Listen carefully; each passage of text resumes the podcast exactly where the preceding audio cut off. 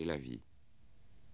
Tu le sais, toi, qui ne trouvas amère la mort dans cette utique où tu quittas pour elle ce corps qui brillera si clair au dernier jour. Nous n'avons pas enfreint les édits éternels. Vivant est celui-ci. Moi, Minos ne m'enchaîne, car j'appartiens au cercle où sont les chastes yeux de ta Marcie, qui semble encore te prier, sublime cœur, de la tenir pour tienne. Au nom de son amour, laisse-toi donc fléchir, et permets-nous d'aller parmi tes sept royaumes. Je me louerai de toi souvent à elle, si là-bas tu veux bien qu'on rappelle ton nom. Tant qu'au monde je fus, répondit-il alors, Marcie plus tant à mes yeux qu'elle obtint toute faveur qu'elle voulut de moi. Mais aujourd'hui, qu'elle est par-delà l'onde noire, elle ne saurait plus me toucher. C'est la loi qui fut portée quand je sortis des limbes. Mais si, comme tu dis, une dame du ciel t'anime et te conduit, point ne faut me flatter, il te suffit de prier en son nom. Va donc, occupe-toi de ceindre celui-ci d'un souple jonc, et lave-lui la face pour la débarrasser de toutes ses souillures. On ne saurait aller l'œil obscurci d'aucun brouillard par devant le premier des serviteurs mandés du paradis. Là-bas, autour de cette petite île, au dernier bord où l'onde s'en vient battre, poussent des joncs parmi le molle limon. Nulle autre plante ou qui porte feuillage ou devienne rigide, en vie n'y peut rester, parce qu'au choc elle ne cède pas. Mais ne revenez pas ensuite par ici. Le soleil qui se lève à l'instant va montrer une pente plus douce à gravir la montagne. Il disparut. Lors je me redressai sans dire un mot, et tout contre mon guide je me serrai les yeux levés vers lui.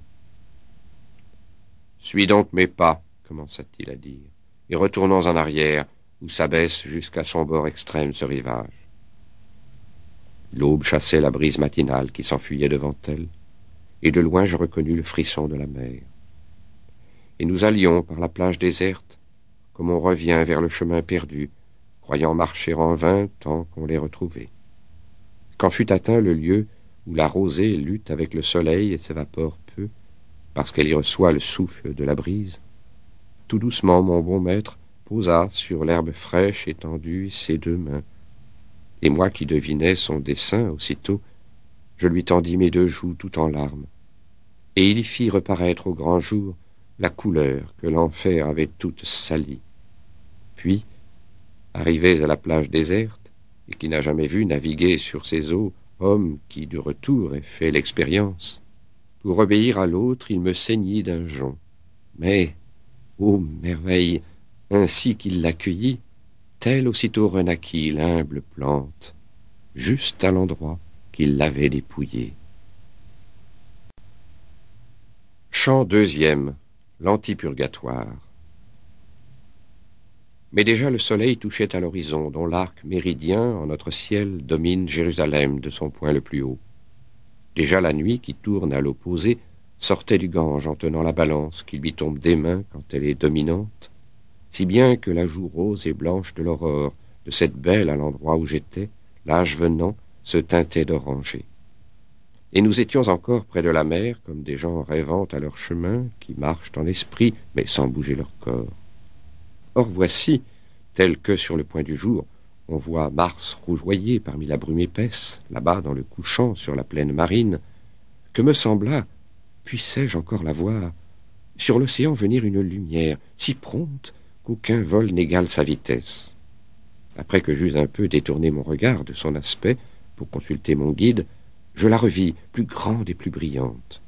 Puis j'aperçus de chaque côté d'elle je ne sais quoi de blanc, et peu à peu m'apparut au-dessous une autre tache blanche.